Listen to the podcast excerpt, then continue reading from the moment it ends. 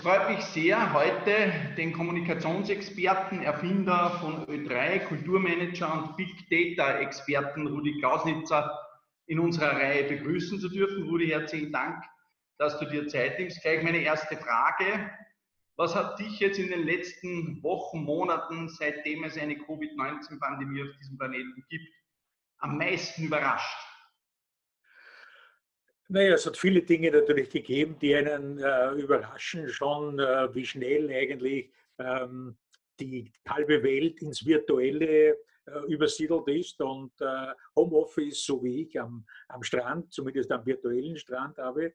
Ähm, aber was mich eigentlich am meisten überrascht hat, ist, äh, was ein, ein amerikanischer äh, ähm, Mediziner formuliert hat mit, wir haben einen Kampf auf zwei Fronten, nämlich gegen Corona und gegen die Dummheit. Und äh, ich, ich, bin sonst äh, nicht so gern mit so Attributen wie Dummheit unterwegs, weil es unterschiedliche Standpunkte gibt und man nicht immer ähm, beurteilen kann, welches ist der gescheitere. Aber was wir im Moment erleben, äh, dass einfach grundsätzliche Fragen wie äh, soll man eine Maske tragen, nicht mehr medizinisch diskutiert werden, sondern weltanschaulich äh, und andere Dinge.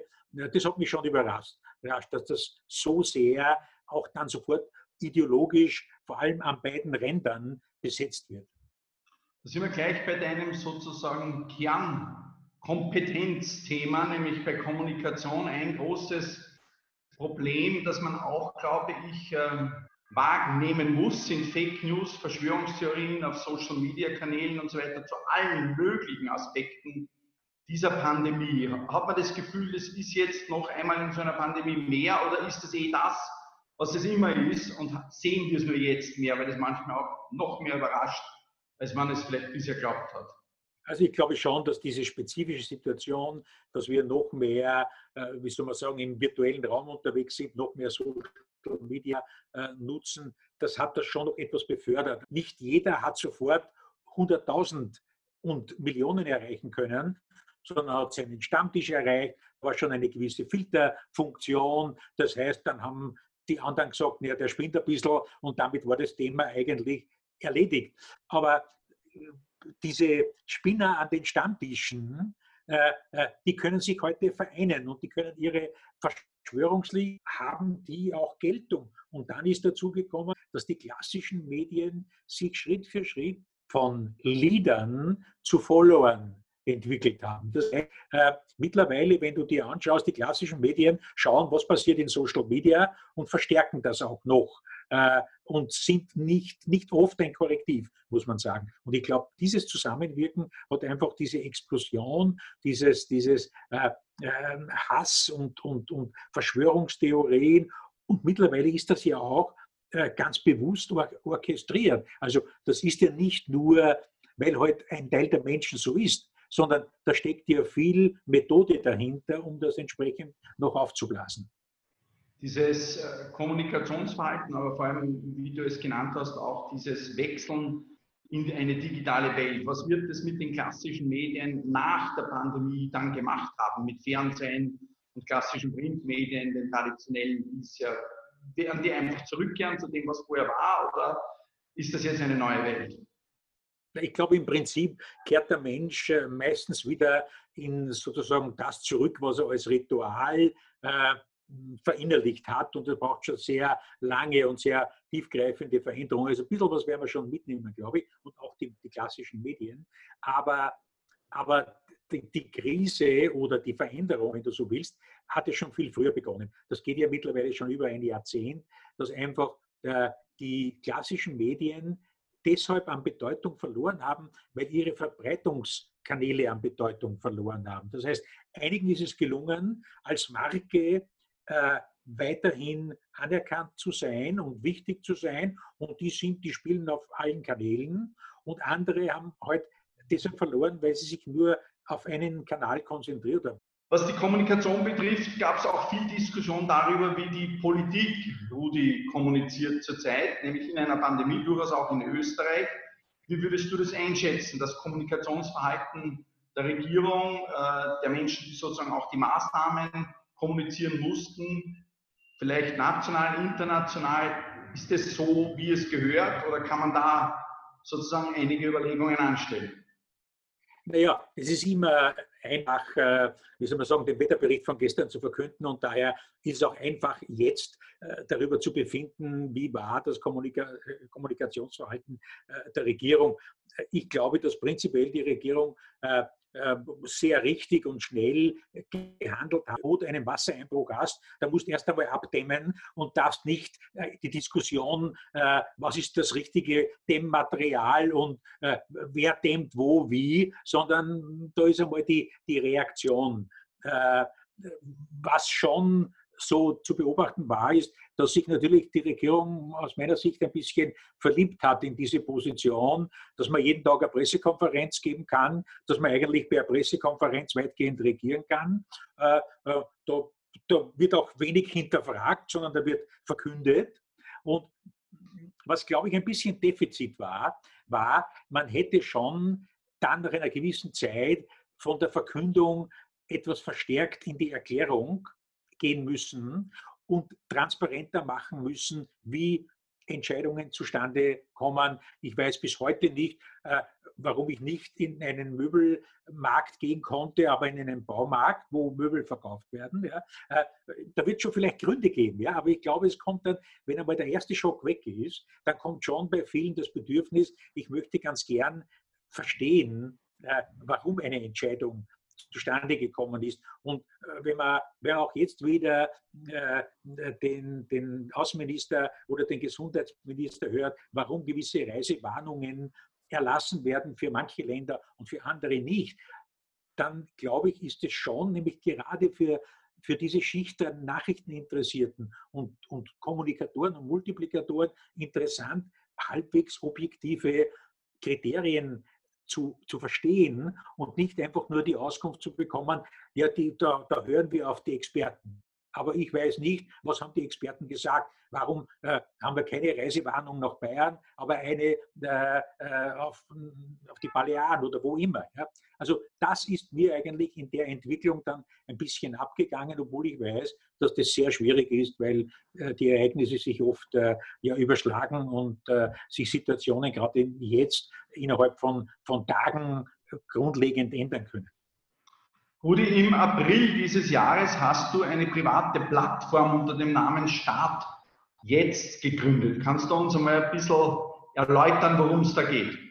Ja, das war eigentlich so eine Ad-Hoc-Geschichte aus der Corona-Lockdown-Zeit, äh, aus dem Homeoffice, äh, wo ich äh, gesessen bin und mir gedacht habe, äh, es wird eigentlich nur darüber gesprochen, äh, äh, wie wir wie wir zu Hause bleiben, wie wir zusperren, äh, wie wir uns auf äh, de facto nur mehr den engsten Kreis konzentrieren. Und ich habe mir gedacht, was passiert eigentlich jetzt mit Menschen in dem Moment, die eine Idee haben und mm, irgendwo das Signal eigentlich bekommen, Moment, jetzt denkt man nicht über das, was übermorgen ist, sondern wir denken an das, was jetzt ist. Ja.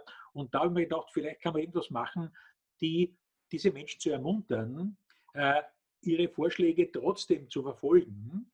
Und gleichzeitig, vielleicht findet man auch Menschen, die sagen, ja, äh, ich, ich, würde, ich würde da gern mitmachen, den äh, Projekten auch zu helfen, wo ich kann.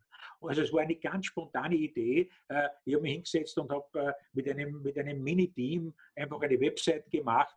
Und das Erstaunliche ist, wir haben bis jetzt über 40 Projekte bekommen, wo wir eben schauen, dass wir sagen, äh, die Interessenten und die Projektanten bleiben vice versa zunächst mal anonym.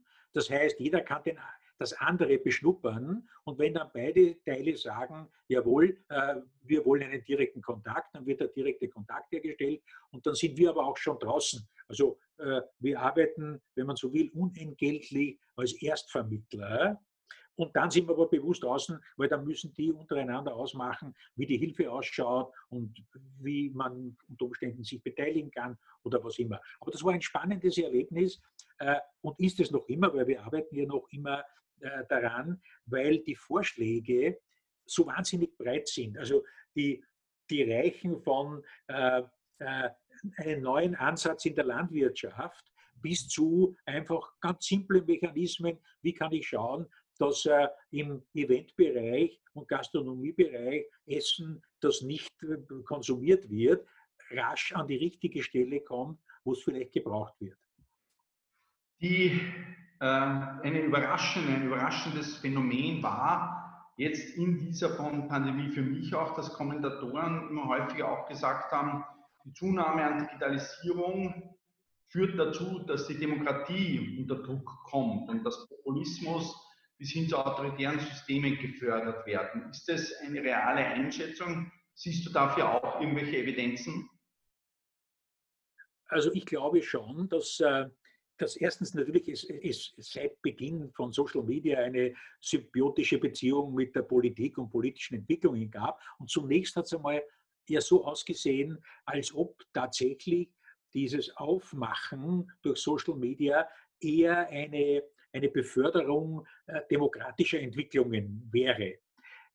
In der Zwischenzeit ist das Ganze so instrumentalisiert worden und wenn du willst, vielleicht auch professionalisiert, ja, dass ich auch eher glaube, dass wir im Moment äh, eine gegenläufige Entwicklung haben. Ich glaube, dass die Digitalisierung im Moment mehr der Entwicklung von oder, oder Systeme unterstützt, die populistisch sind, äh, eine neue Form fördert, die man so als äh, demokratische Autokratien äh, vielleicht bezeichnen könnte. Äh, also das glaube ich schon. Äh, das hat sehr viel damit zu tun, dass natürlich mittlerweile äh, Propagandasysteme, Überzeugungsmechanismen entdeckt haben, wie man auf diesem Klavier spielen kann. Und das reicht ja also von der Trump-Wahl bis zu täglichen äh, Beeinflussungsversuchen auf allen politischen Ebenen. Äh, da sind, glaube ich, keine Länder mehr ausgeschlossen und auch keine Parteien oder, oder Ideologien mehr ausgeschlossen. Alle benutzen das. Du warst vor einigen Jahren Gast bei einem Academia Superior Surprise Factor Symposium in Gmunden anlässlich deiner Beschäftigung mit dem Thema Big Data. Du hast ein Buch, das Ende des Zufalls geschrieben. Wenn ich es richtig im Kopf habe, ist das etwa sieben Jahre her. Da hast du prognostiziert, dass die Welt und speziell unser individuelles Leben immer berechenbarer werden wird. Sowohl für uns, aber vor allem auch für die, die es berechnen wollen, aus welchen Gründen auch immer. Jetzt, sieben Jahre nach Erscheinen dieses Buches, wie schätzt du die Lage ein? Sind wir berechnet? Ist sozusagen diese Zukunft schon da? Ist die gekommen, so wie du sie vorausgesehen hast? Na, ich glaube, dass wir natürlich äh, äh, viel berechenbarer geworden sind. Ähm, und ich glaube, mittlerweile merken das auch schon viele Menschen, äh, dass äh, de facto schon Angebote zum Beispiel online da sind, bevor man sich noch wirklich entschlossen hat, was zu kaufen, aber man sich schon gedanklich damit beschäftigt hat.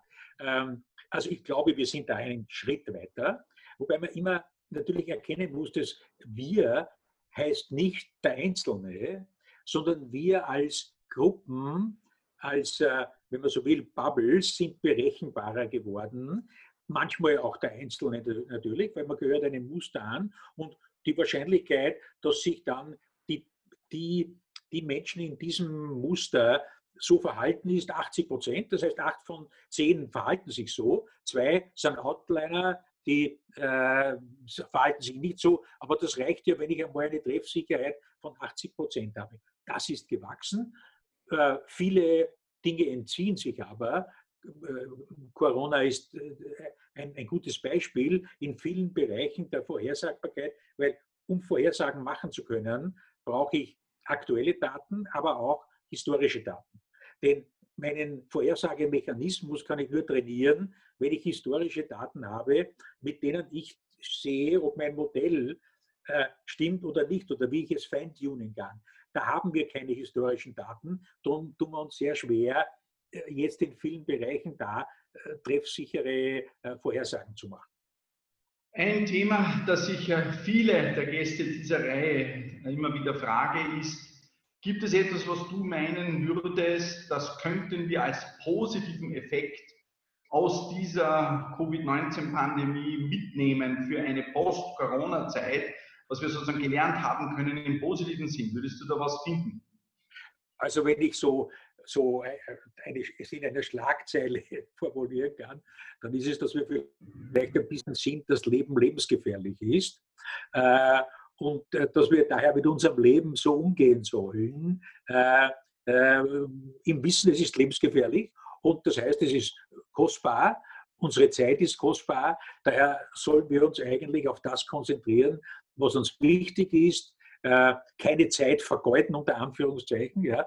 Das ist, wenn man jünger ist, wahrscheinlich noch schwieriger, als wenn man dann noch dazu älter ist. Aber ich glaube, diese, diese Erkenntnis, dass wir jeden Tag überleben und dafür dankbar sein sollten und das Leben auch entsprechend genießen sollen, nicht unbedingt mit Strandpartys im Moment. Äh, das ist einmal eine der wichtigen positiven äh, Dinge, glaube ich. Und ich glaube äh, auch, die zweite positive Entwicklung, die wir mitnehmen werden, hoffe ich, ist, dass wir resilienter sind.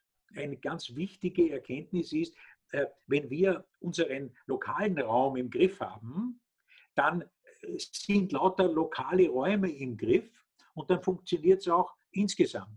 Und ich glaube, dass wir in, in vielen Bereichen uns zu sehr verleiten haben lassen aus ökonomischen Gründen und anderen, dass wir sagen, alles funktioniert top-down, äh, wir werden von oben unter Anführungszeichen versorgt ja, und wir liefern nach oben. Anstatt zu sagen, wie funktioniert es einmal in unserer Gemeinde, wie funktioniert es in unserem Bundesland, wie funktioniert es in Europa und so weiter. Ich glaube, das haben wir jetzt auch gesehen. Man braucht nur an die Abhängigkeiten denken, die wir in verschiedenen Bereichen, Medikamenten und anderen äh, Bereichen jetzt plötzlich entdeckt haben. Die Abschlussfrage, Rudi, wäre eine Bitte für eine Empfehlung für irgendein Buch oder weiß ich nicht, oder einen Blog oder was auch immer. Es ist jetzt Zeit, wo die Menschen gerne vielleicht mehr lesen als normal. Also e-, eines der Bücher, die ich gerade lese, hat ein bisschen einen komplexen Titel, The Psychology of Micro-Targeted Election Campaigns. Ja, das ist das. Äh, und äh, das äh, behandelt eigentlich die Frage, wie funktioniert das heute mit diesen Mini-Kampagnen, die online gefahren werden, um eben nicht mehr eine Kampagne für alle zu machen, sondern ganz bestimmte Zielgruppen individuell anzusprechen. Trump hat das gemacht äh, der Bursche hat auch gearbeitet für Cambridge Analytica, also die Firma, die auch für Trump gearbeitet hat. Mittlerweile machen das eigentlich alle Parteien und, und großen Kommunikationssysteme. Darum das so ein Blick hinein, wie das dann im Detail funktioniert. Und das ist, finde ich, sehr spannend. Äh, was lese ich noch? Ein, ein, ein, ein Buch, das äh, schon aus dem Jahr 2013 ist, von Nicolas Taleb, der Schwarzer Schwan. Ja. Das heißt aber Antifragilität. Und der hat sich 2013 mit der Frage beschäftigt, sozusagen Anleitung für eine Welt, die wir nicht verstehen. Und er sagt, es gibt eben Fragilität, äh, dann gibt es Resilienz oder Robustness und dann gibt es noch was, das er drüber setzt, das ist so Antifragilität, die eigentlich das nur symbiotisch mit Fragilität geht. Und das ist spannend, weil da beschreibt er viele Mechanismen, die gerade jetzt in einer doch globalen Bedrohung äh, interessant geworden sind. Also das sind zwei Bücher, die ich gerade lese. Und dann, du wirst lachen, ich habe jetzt gelesen, wieder mal nach 20 Jahren, das klingt so kitschig und platt, den kleinen Prinzen. Ja? Äh, und ich muss sagen, zum Runterkommen ist das wahnsinnig gut, weil das behandelt ein Thema, nämlich der Verantwortung. Und da, äh, da, da, da heißt es einmal, du bist zeitlebens für das verantwortlich, was du dir vertraut gemacht hast. Und daran zu denken, dass wir für das verantwortlich sind, was wir uns vertraut gemacht haben, unsere Umgebung, ja, aber auch Wissen. Also wenn wir in irgendeinem Bereich äh, äh, besonderes Wissen haben, dann haben wir gleichzeitig damit Verantwortung, wie wir damit umgehen, was wir damit machen. Ja. Herzlichen Dank auf jeden Fall für deine Zeit und für deine Empfehlungen. Gesund bleiben und hoffentlich bis bald in wirklich physischer Form wieder. Markus, danke dir auch für dieses virtuell dabei sein zu können.